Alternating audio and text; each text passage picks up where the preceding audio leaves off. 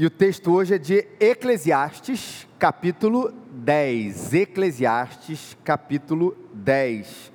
Para quem não sabe, nós estamos aqui há algum tempo expondo a palavra de Deus, significa que a gente pega um livro, ou às vezes uma parte de um livro, e a gente vai expondo, vai explicando, capítulo por capítulo, versículo por versículo, depende aí, sessão por sessão, e a gente está fazendo isso num livro bem antigo, um livro de sabedoria, que é o livro de Eclesiastes, capítulo 10. Mas antes da gente ler o texto, é importante hoje porque tem uma, uma frase interessante aqui nesse texto hoje que calhou de estar aí nesse dia de eleição, né? A gente, um princípio básico de interpretação, básico de interpretação, é que o texto precisa respeitar o que, gente? O seu contexto. Não é isso? Princípio básico. Ou seja, por que, que Paulo não fala sobre reciclagem, gente? Porque não existia esse conceito naquela época. Por isso que Paulo não fala de reciclagem, não existia esse conceito. Por que, que Moisés não fala sobre o uso de meios eletrônicos na hora do culto, gente? Porque não existia isso. Então, a gente obviamente pode pegar, e a gente precisa pegar princípios da palavra do Senhor, às vezes até para dizer, viu, assim, a gente pode usar um meio eletrônico na hora do culto, peraí, vamos ler a Bíblia, não existia, mas existe algum princípio ali, seja por dedução, por indução, que eu possa ali extrair alguma coisa sobre reciclagem, eu posso falar de meio ambiente, do cuidado com a terra, é claro que de maneira principiológica eu consigo pegar algumas coisas, mas nem sempre você vai ouvir a palavra que é estranha aos tempos de Paulo, estranhas aos tempos de Jesus, estranhas aos tempos de Moisés. A gente precisa estar dentro do contexto. E a gente vai ler o versículo 2. Calma, calma, Jansen, bota não. Você aí você vai entender por que, que eu fiz essa, esse preâmbulo importantíssimo no dia de eleição, onde esse texto não foi escolhido por nenhum outro motivo, a não ser a nossa sequência aqui que a gente usa. E eu já ouvi esse texto sendo usado de brincadeira. Só que a gente não vai usar ele de brincadeira, não, a gente vai explicar o que ele realmente quer dizer que não tem nada a ver com uma perspectiva política. Respira, a gente até pode rir, mas não tem nada a ver com, você vai entender. Eclesiastes capítulo 10, o versículo 1 é esse. Eclesiastes capítulo 10, versículo 1 diz o seguinte: As moscas mortas fazem com que o óleo do perfumista se estrague e produza mau cheiro.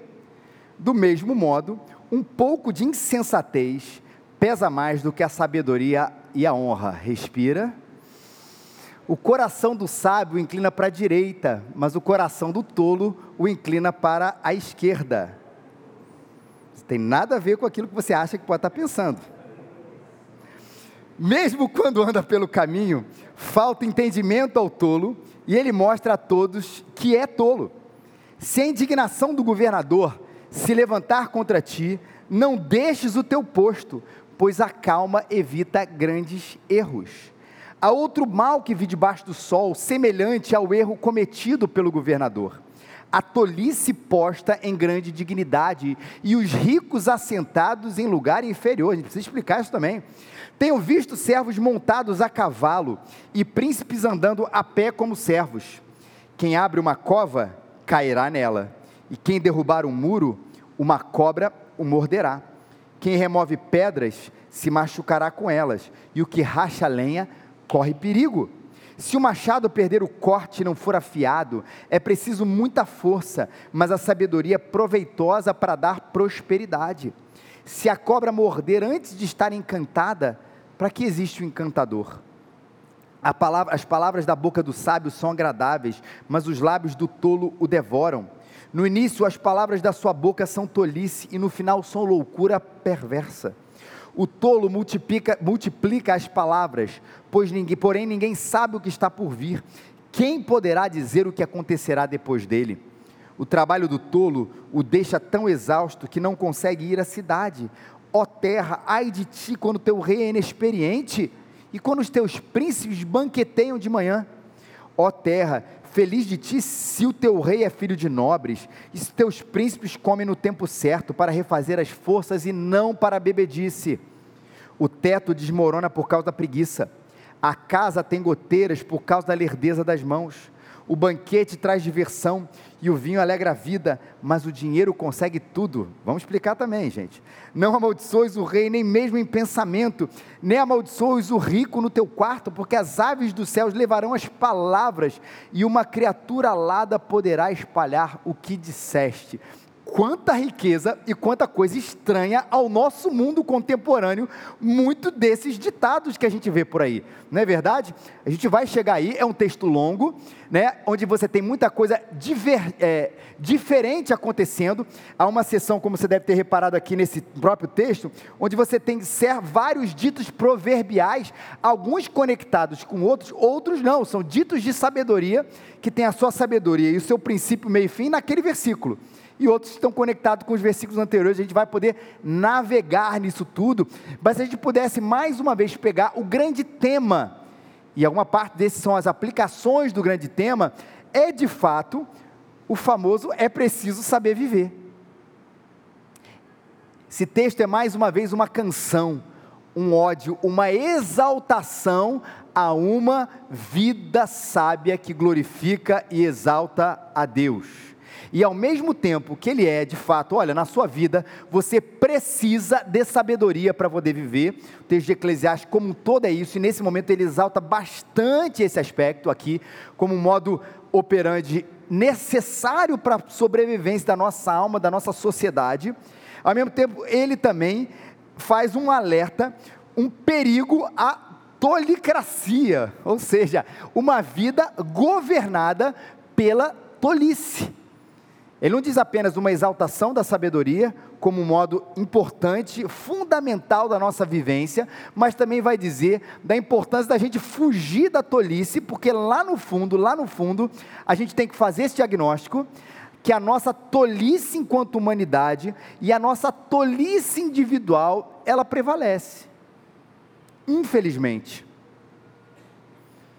Que nesse mundo criado, cheio de beleza, a gente não vive num mundo cheio de beleza, gente? Cheio de cores, cheio de cheiros, cheio de sabores deliciosos. Quem destoa de toda a criação é a humanidade. Dia desse, semana passada, a gente estava passeando aqui no aterro do Flamengo, aí a gente viu ali, para quem teve essa, já essa experiência, viu ali, logo no iníciozinho, as tartarugas ali.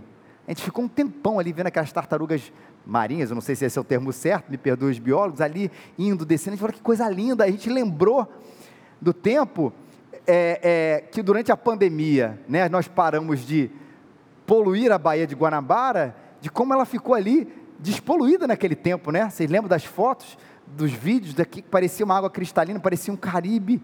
E eu não falo apenas esse aspecto da poluição ou de coisa parecida, que isso também obviamente que inclui, mas em toda a criação, não apenas na beleza, mas na moralidade, na vivência e na sobrevivência, quem destoa de tudo isso como caótico é a nossa própria humanidade, apaixonada pela tolice. Como é que Eclesiastes usa essa expressão aqui? Ele vai falar isso de maneira figurativa somos moscas mortas estragando o óleo do perfumista. Essa é a humanidade, moscas mortas estragando o óleo do perfumista.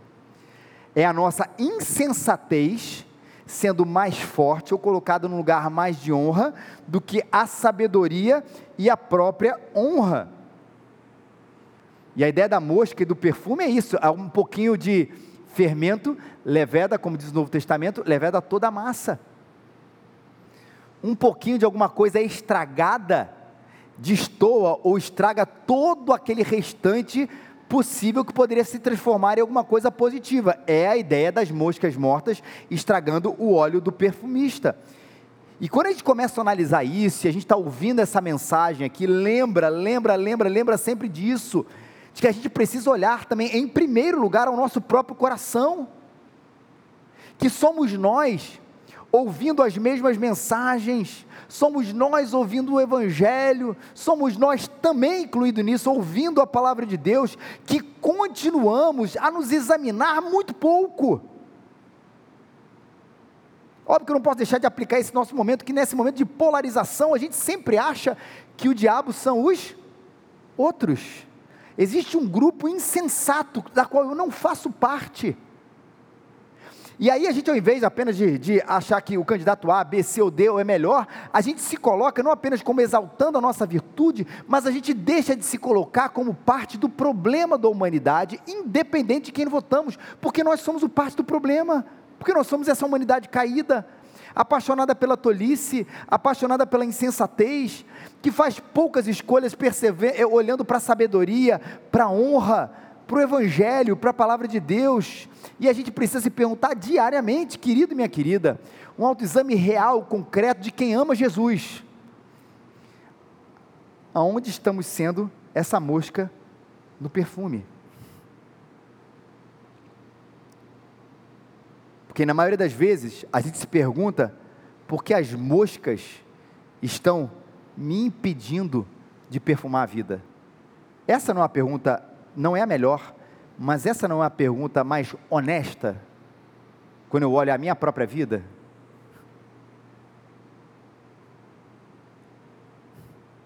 Por que, que existem essas moscas, da qual eu não faço parte, que estão me impedindo a mim, a gente, a nós, perfumarmos a vida?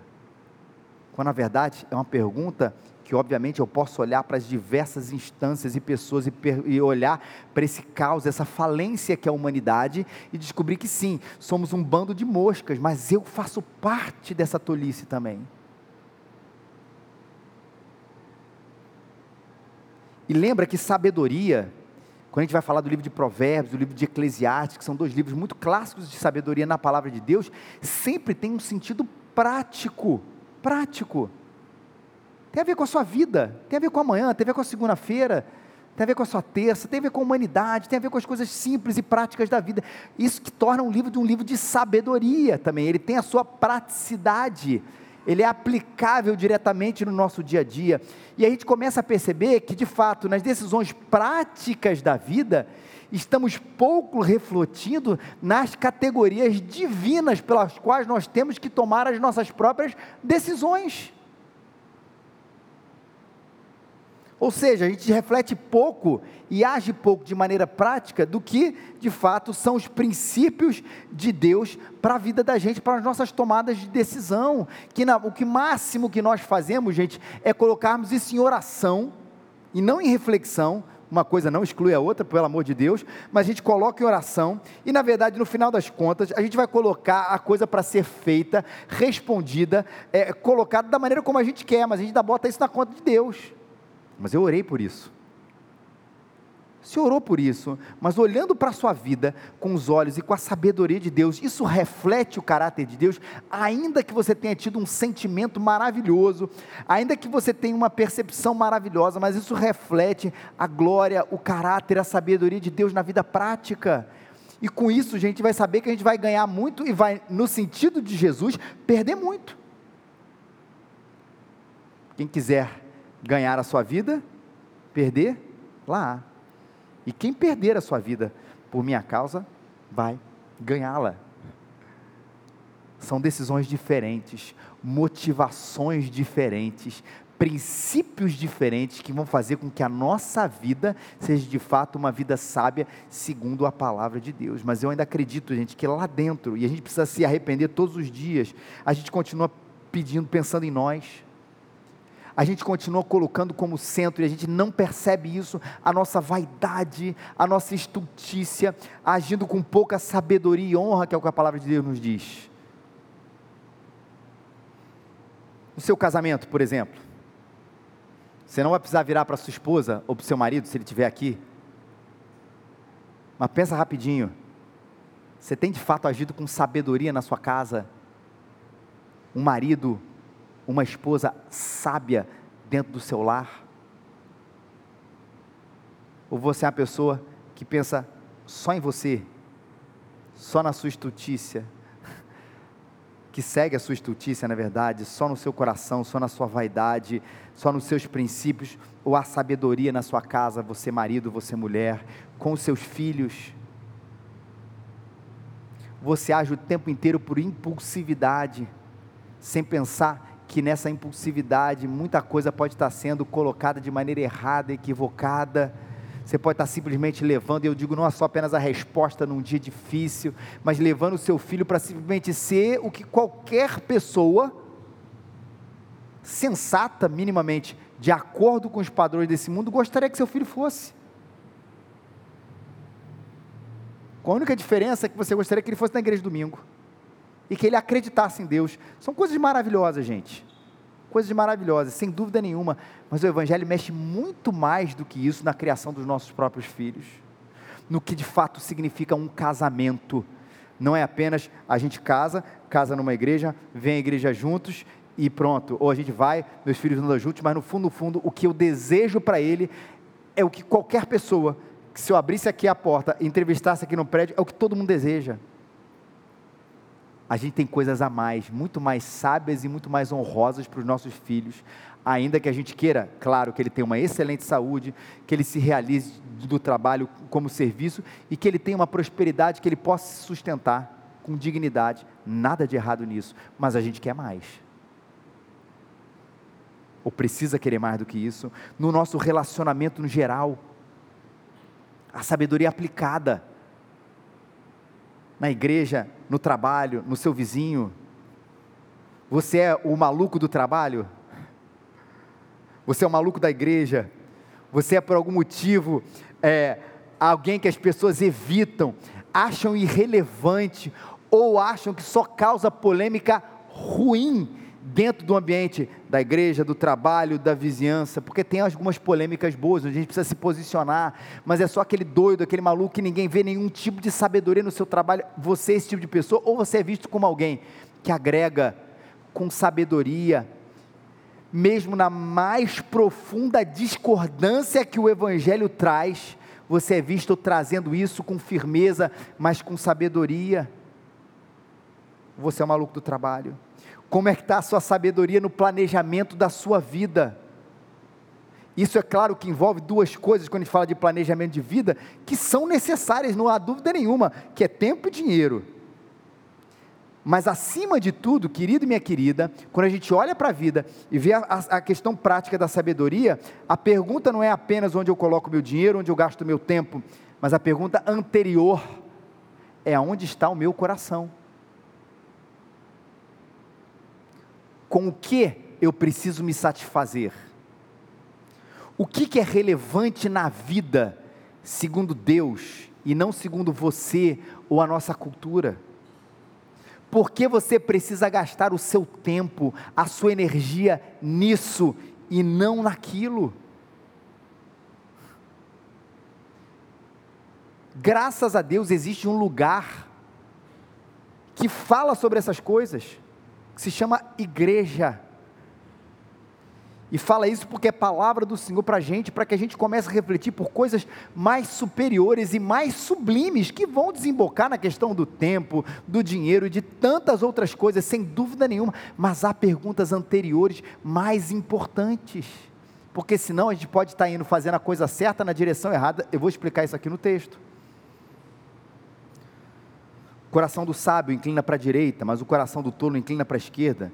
Mesmo quando caminha pelo caminho, falta o entendimento ao tolo, ele mostra a todos que é o tolo. Lembrando mais uma vez que isso nada tem a ver com categoria política. Direita e esquerda, proverbialmente, queridos, não é politicamente, proverbialmente é usado sim como um caminho do bem e um caminho do mal. Nada a ver com os aspectos políticos. Você vai ver Jesus falando sobre esse assunto o que Deus escolheu vão para a sua direita e os que andam dele vão para a sua esquerda.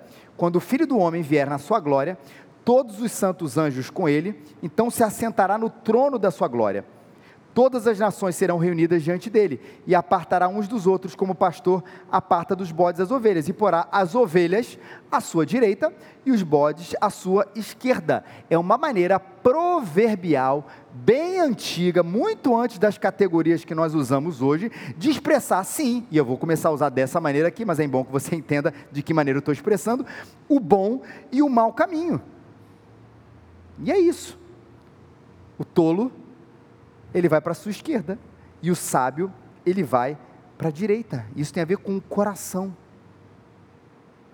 que não é a sede das emoções. Nós usamos coração como sede das emoções, no nosso, mas na Bíblia é o âmago do nosso ser.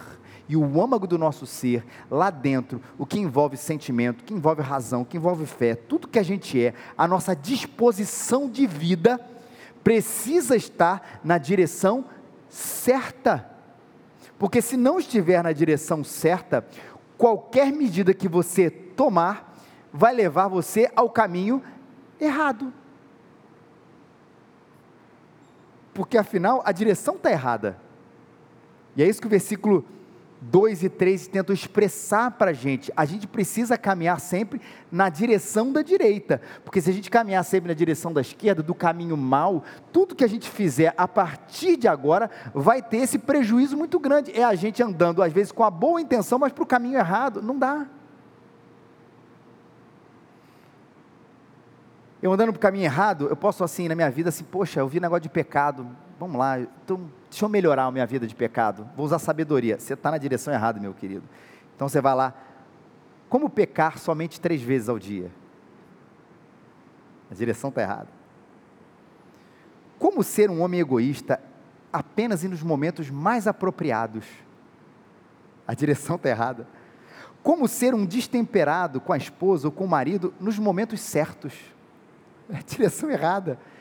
Como mentir sem que meus filhos percebam? Como enganar meus irmãos para que eles admirem o meu compromisso com Deus?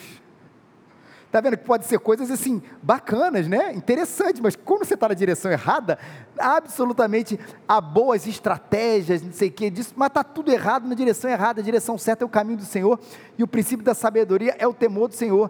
Tanto é que no versículo 3, ele diz que até, às vezes, o tolo até está no caminho certo, porque, diz um ditado, é proverbial, como o livro de Provérbios e Eclesiastes, muitas vezes, até relógio parado acerta duas vezes no dia.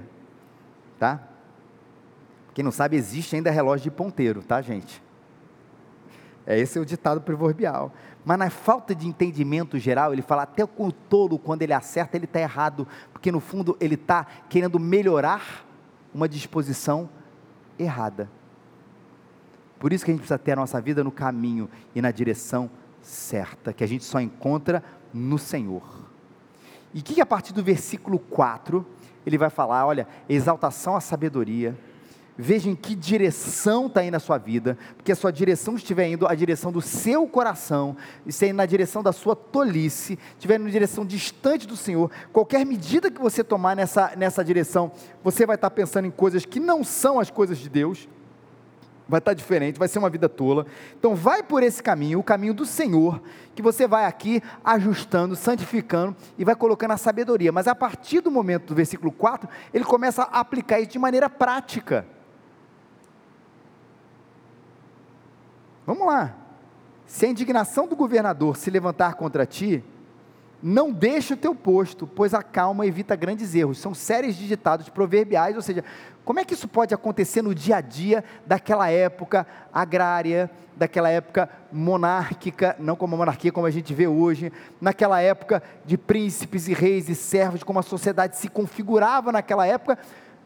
Me dá um exemplo aí, Salomão, de como isso acontece a indignação do governador se levantar contra você, não deixa o teu posto. É necessidade aqui do que a Bíblia chama do fruto do Espírito, domínio próprio. Vai falar assim, no domínio próprio, na crise, controla ela. Você pode estar levando ali uma bronca, uma indignação, mas não seja destemperado. Se alguém está sendo importante, destemperado com você. Às vezes, Provérbios 15, 5 é a resposta branda desvia o furor. Aí você fala assim, pô, mas tem a questão de assédio moral e tudo. Claro que existe um nível da intolerância que a gente tem que ter a respeito de certos furores e indignações. Mas às vezes a gente, é a medida prática aqui, alguém se indigna com a gente, a gente se indigna da mesma proporção, a gente eleva aquela temperatura ao nível máximo e tudo ali acaba ruindo. E no caso de ser um governador, eu vou colocar aplicado inclusive, às vezes no nosso próprio emprego, a gente deixa o próprio emprego por um momento, onde a corda acaba ruindo para o lado mais fraco. Não é uma aceitação de assédio moral ou coisa parecida, mas naquele momento, se a temperatura subir, controla, porque você pode salvar a sua própria vida e o seu próprio emprego, naquele momento. E é um outro mal que vi debaixo do sol, semelhante a esse erro cometido pelo governador, que se destempera, e ele está errado. A tolice posta em grande dignidade, os ricos assentados em lugar inferior. Tenho visto servos montados a cavalo e príncipes andando a pé como servos. São duas coisas aqui que estão correlacionadas. Primeiro, você tem que ter domínio próprio para esses momentos de descontrole, de destempero que acontecem na vida, para que você seja um agente de paz naquilo que é possível e que você possa até salvar a sua própria vida e emprego em certos momentos.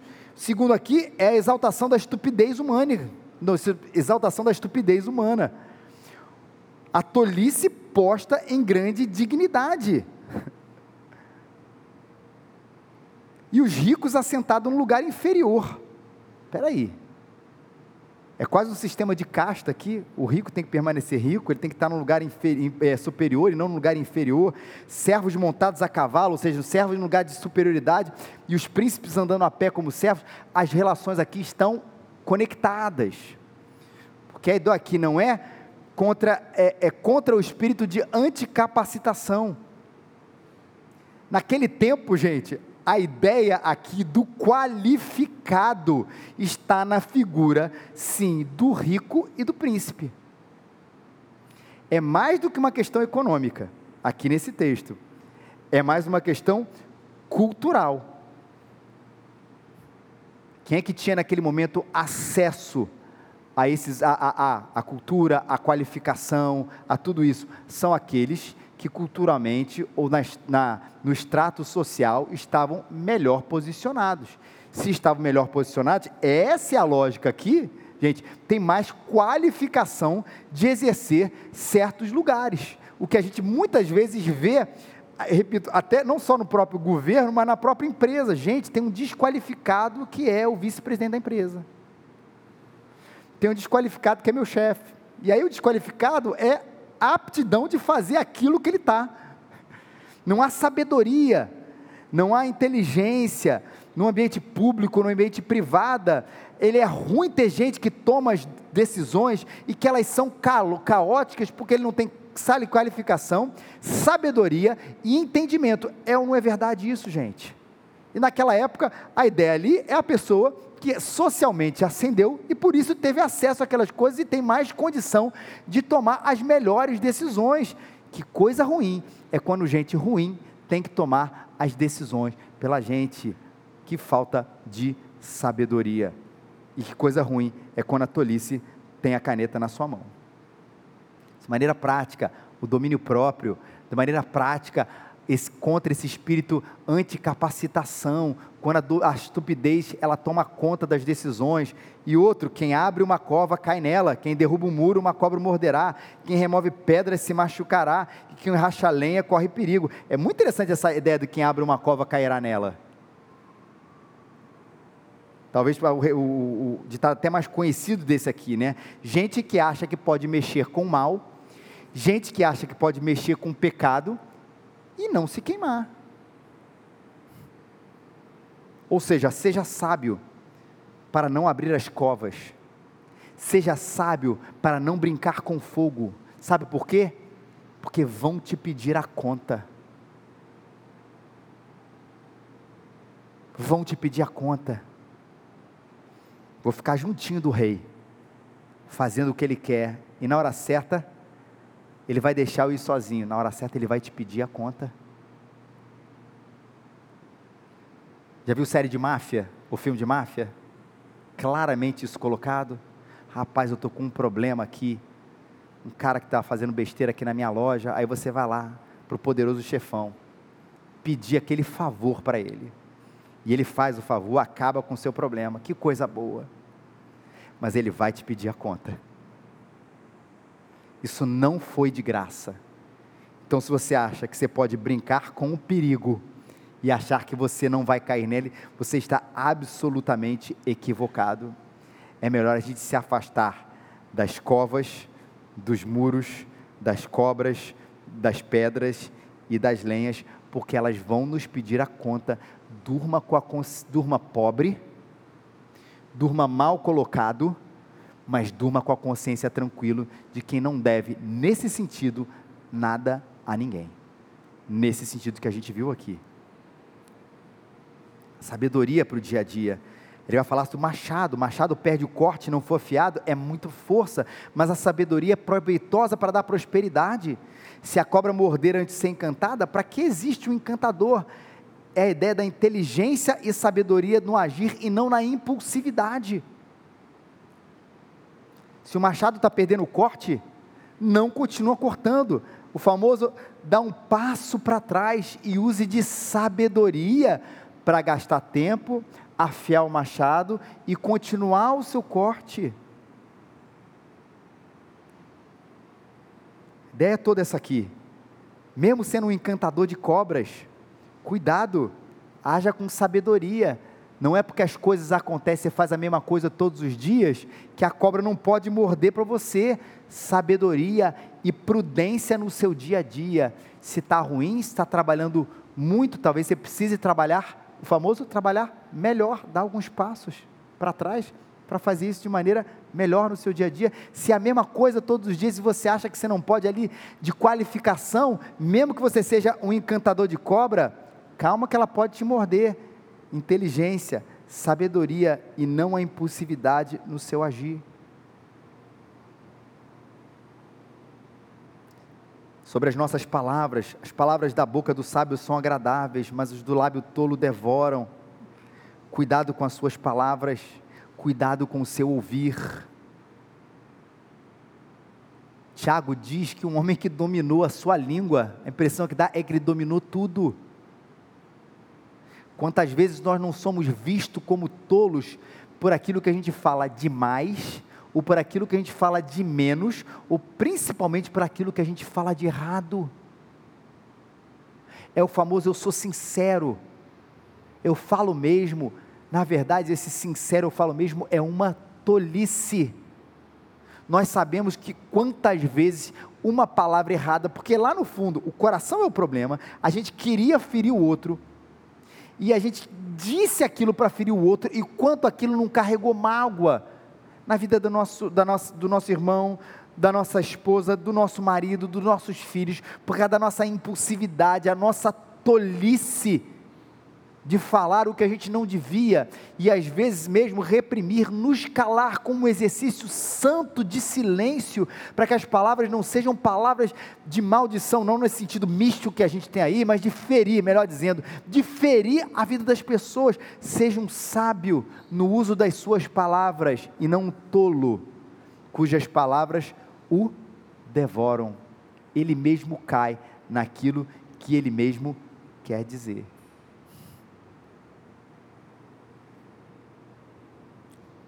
Seja um homem, né, sábio nesse quesito, pronto para ouvir e tardio para falar. As palavras são ouros e precisam ser é, estudadas, mas acima de tudo, o coração precisa ser transformado para que elas saiam de forma que abençoem e tragam paz e verdade nas situações. Verdade também. Verso 15: O trabalho do tolo o deixa tão exausta, tão exausto, que ele não consegue ir à cidade. Ele faz tanta coisa errada, é um dos comentaristas que fala assim: ele faz tanta coisa errada que ele não sabe fazer o simples. Que a ideia de ir à cidade é o que todo mundo sabe. Todo mundo sabe ir à cidade. A cidade é um lugar muito comum. E o trabalho dele deixa ele tão exausto, ele faz tanta tolice mas ele não sabe fazer o básico, o simples. É, o resumo disso aqui, a aplicação disso, é a ideia do brasileiro. Fala assim: se o brasileiro, quando você não já ouviu isso, pegasse sua cabeça para parar de dar jeitinho e fizesse o bem, a gente já estava colonizado Marte, não tinha? Se o cérebro do brasileiro fosse estudado pela NASA, a gente já estava lá, com certeza, já estava colonizando os anéis de Saturno. Mas ele gasta tanto tempo na, nossa, na tua tolice, mas não consegue fazer o mais simples, o óbvio, o sábio, o justo, o caminho verdadeiro, porque gasta muito tempo nessa maldade. Não seja essa pessoa. Terra, ai de ti quando teu rei é inexperiente, quando os teus príncipes banqueteiam de manhã.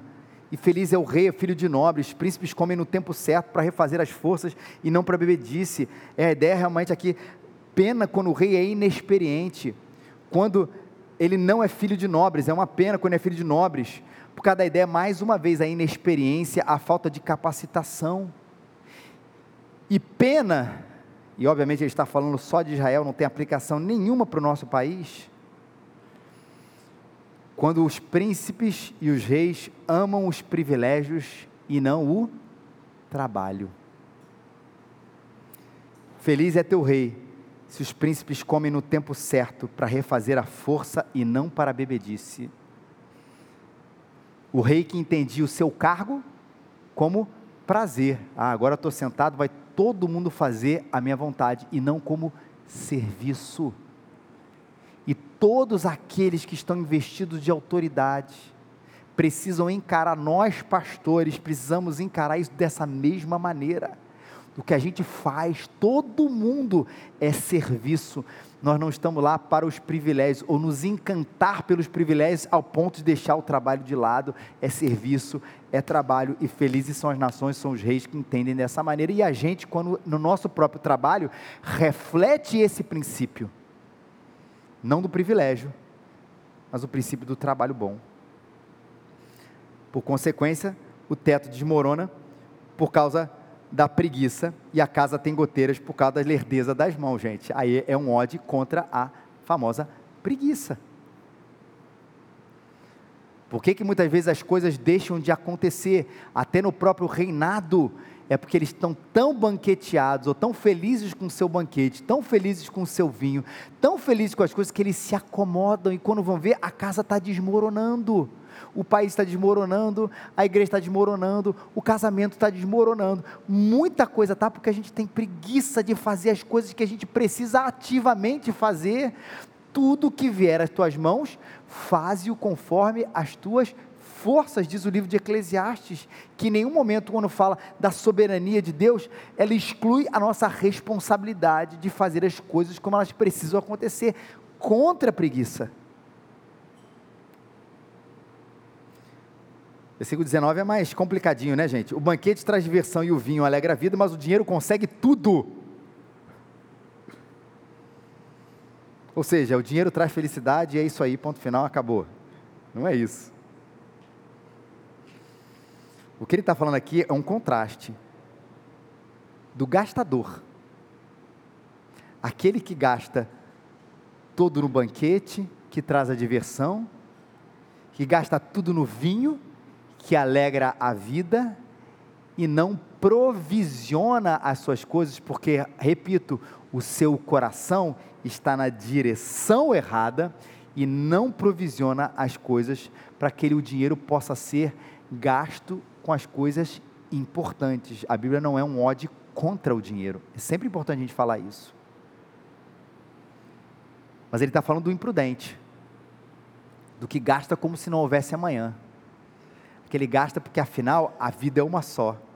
Ele gasta porque ele só quer ter prazer, prazer, prazer. E não sabe que existe um dia chamado amanhã, existe a velhice, existe a crise, existe o momento da dificuldade, onde aquelas coisas, onde ele abdicou do banquete, da diversão, do vinho e da alegria, para ser um homem ou mulher prudente no seu dia a dia, porque o seu coração não está somente nessas coisas. Prudência. E mais uma vez, cuidado com as suas palavras. Não amaldiçoe os reis, nem mesmo em pensamento. Não amaldiçoes o rico no teu quarto, porque as aves dos céus levarão as palavras e uma criatura alada poderá espalhar o que disseste. Não posso falar mal do governo, é isso mesmo que o texto diz? Nem no meu pensamento. De jeito nenhum. Aqui não tem nada a ver com é, passeata, não tem nada a ver com protesto, nada a ver com isso, mas tem a ver com a vida palaciana, que era muito diferente do nosso tempo de hoje. O que ele quer dizer é que naquele meio ali, cuidado, repito, às vezes é muito mais fácil a gente entender isso no meio empresarial do que no meio do governo. Cuidado, porque as paredes têm ouvidos. Cuidado com a sua boca. Alguém vai te instigar a falar mal do rei e depois vai contar para o rei. Alguém vai numa conversa de bebedouro ali, numa conversa do cafezinho, vai ali falar um negócio e não fala nem pensamento. A ideia é metafórica aqui mesmo, né? É, é o exagero para provar um ponto. Não amaldiçoe isso não, porque as aves do céu vão levar essas palavras a lá. Uma criatura alada poderá espalhar o que dissestes. O que a gente diz muito no Brasil? Um passarinho me contou. É a criatura alada. Me contaram um negócio aí. A ideia do rico, mais uma vez, alguém que tem influência aqui. Então, essa ideia aqui, você pode falar mal à vontade do governo, nenhum problema com isso. Mas cuidado, se de repente onde você trabalha, isso pode, no governo, na empresa, principalmente do pastor. Não fala mal de mim para Rafaela. Vai que eu descubro. É brincadeira, gente, por favor. Mas as coisas, as palavras podem chegar até aquele momento e no final, olha a sabedoria. Você pode saber, mas tem que saber como fazer ou falar. A sua palavra pode acabar te prejudicando. As paredes têm ouvidos e os passarinhos contam as suas verdades. O que é interessante nisso, nisso, já, nisso tudo, já caminhando aqui para o final, gente, é que Deus quer que a gente leve essa vida sábia no nosso dia a dia ao invés de perguntar qual é a minha próxima viagem, quantos quilos eu quero emagrecer, como eu vou me dar bem nessa situação, pergunte, Senhor, para onde o Senhor quer levar o meu coração, a minha vida, para que Ele deseje o meu coração as coisas do reino. E isso se concretize não apenas nas coisas enormes, mas nas pequenas, perdão, nas pequenas coisas da vida, no dia a dia refletindo nisso tudo a grande sabedoria da vida que é Jesus Cristo. E o quanto dele não está aqui? Jesus tem a ver com isso aqui? Você começa a olhar as respostas de Jesus, vê se elas não são fruto de uma vida cheia de sabedoria. Dai a César o que é de César, Dai a Deus o que é de Deus. Gente, que palavra bacana de Jesus. Está aí o grande rei dos judeus, aquela coisa toda, não sei o que, não é isso? tu dizes. As respostas de Jesus eram sábias. E a gente admira elas direto por isso. De onde vem essa cultura de responder com sabedoria para Pilatos, de responder com sabedoria para os seus detratores? de ao invés de responder às vezes diretamente, Jesus conta uma história. De ao invés de dizer o que dois irmãos deveriam fazer numa briga, ele fala uma história sobre a avareza. Por que, que Jesus é assim? Né? Todo mundo era assim na época de Jesus? Não. Jesus era assim veja, entenda, apenas porque ele é o filho de Deus, ou seja, isso não tem aplicação para a minha vida. Não, o filho de Deus fala assim, a gente não. Não é isso.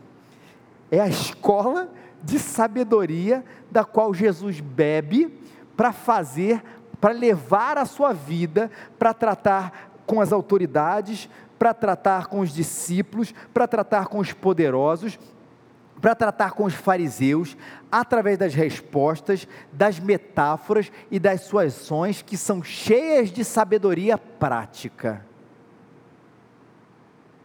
Que a gente seja assim também, como Jesus Cristo, o grande sábio que nos ensina através da sua vida também a gente ser sábio também. E porque ele tinha um coração puro. Não era um conjunto de técnicas como levar uma vida sábia. Ao invés de responder sim ou não, conte uma história. Não é só isso, é muito mais do que isso. É a gente ter o coração focado no reino e na sua justiça. Para que, sim, a maneira sábia como a gente reflete as coisas, a gente fala as coisas, a gente age as coisas, a gente se porta diante de tantas situações com a nossa boca diante do rei, diante do, do dinheiro, do tempo, de tantas coisas, na sabedoria, no agir, nos passos para trás, antes da passo para frente, tanta coisa que a gente falou aqui, a gente seja sempre indo na direção certa, porque o nosso coração está focado no reino e na sua justiça. Jesus deu uma palavra muito bacana sobre esse assunto. Ele diz que a minha comida insiste em fazer, consiste em fazer a vontade do Pai. A minha comida. A gente não vive sem ela. A ideia da minha comida é que significa que não é algo periférico, não é algo que eu faço de vez em quando, mas aquilo que me move, é o meu combustível de vida, é fazer a vontade do meu Pai. E aí eu te pergunto, e a sua? A sua comida consiste em fazer a vontade do Pai? E com isso, as suas respostas, as suas ações, os seus relacionamentos, você como um todo, vamos chamar do seu coração, que é mais do que sentimento, como a gente viu aqui, refletem esse coração de Jesus aplicado de maneira sábia no seu dia a dia. Quando isso acontecer, gente, as nossas respostas vão refletir o coração. Quando Jesus disse: Ainda não compreendeis que tudo que entra pela boca desce para o ventre e é lançado fora? Mas o que sai da boca procede do coração. E isso contamina o homem. Porque do coração procedem os maus desígnios, mortes, adultérios, fornicação, furtos, falsos testemunhos e blasfêmias. Procede daqui. São essas coisas que contaminam o homem. Jesus nos salvou, gente. Nos salvou para nos livrar da condenação desse coração ruim que a gente tem, pecador. E dia a dia ele tem esse poder de não apenas perdoar, também de perdoar, mas de transformar esse coração para que ele tenha cada dia melhores desígnios e através desses melhores desígnios a vida, a boca, o coração, o pensamento, a nossa ação reflitam a grande sabedoria de Deus. Vamos orar, gente? Vamos cantar? E que o sangue de Jesus nos lave e nos torne mais sábios para a glória dele.